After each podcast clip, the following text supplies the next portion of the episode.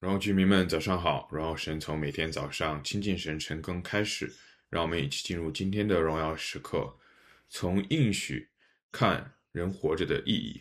今天的经文是在创世记的第二十三章一到二十节这里。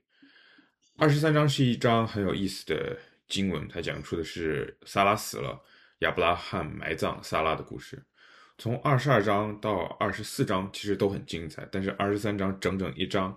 基本上都在讲亚伯拉罕如何埋葬萨拉的故事，其中很大的篇幅在亚伯拉罕跟啊以弗伦讨价还价的过程。很多人在读到这段经文的时候，其实都会跳过，包括我自己也是。很久以来，我其实不并不明白啊，创世纪记载这个地方，到这个地方记载这个故事，到底想要告诉我们什么东西呢？我相信啊，有一个很重要的事情，就是告诉我们。现在的我们要如何面对死亡？我们都知道，面对死亡其实是活人的功课，而不是死人的功课。我们要看在二十三章里，亚伯拉罕是如何面对死亡的。其实一般来讲，人死了以后啊、不管是华人还是其他人种，我们都有一个啊、习惯性的想法，就是要把人运回家乡埋葬，所谓落叶归根。但是亚伯拉罕其实要坚持把萨拉埋藏在这个。经文中提到拉比麦麦比拉田间的山洞里，也就是因为亚伯拉罕的坚持，所以他怎么都不愿意用吃亏让别人吃亏的方式去拿到这个山洞。最后，他用了四百舍克勒的价钱买下了这一片土地。要知道，在撒母耳记下二十四章里，大卫只用了五十舍克勒就买了一个禾场来建造这个祭坛。所以没有，如果其他的什么经济人为因素的话，四百舍客勒和五十舍客勒相比，你就知道，其实亚伯拉罕花了非常非常大的代价买下了这样子一个山洞。很有意思的事情是，你可以看到亚伯拉罕真的非常有信心，在这么大的年纪，其实没有任何的地产。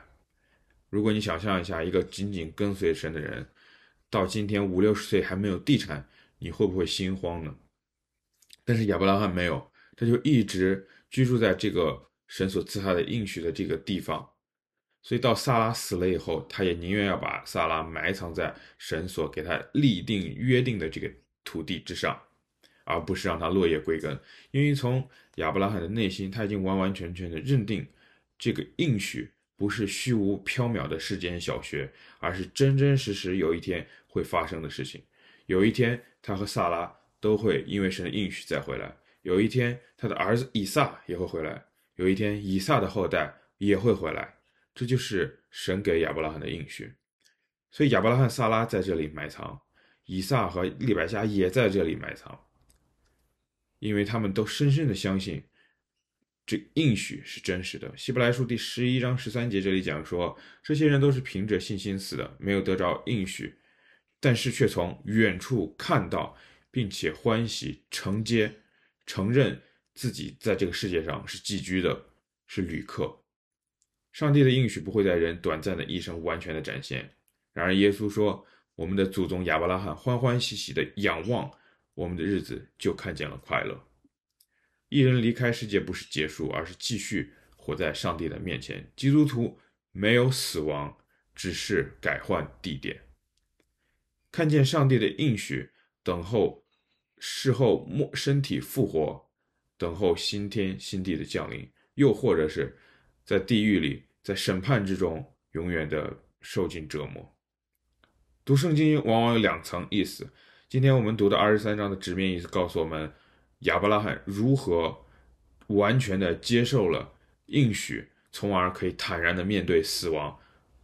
然而跨时空的真理呢？跨时空的真理才是对于我们真正要学习的东西。我们是如何去接受神为我们而死所带下的信应许和信心的？我们相信我们自己已经得着这样子的应许了吗？人若赚得全世界，赔上自己的生命，又有什么益处呢？人还能拿什么换生命呢？这是马太福音第十六章二十六节的经文。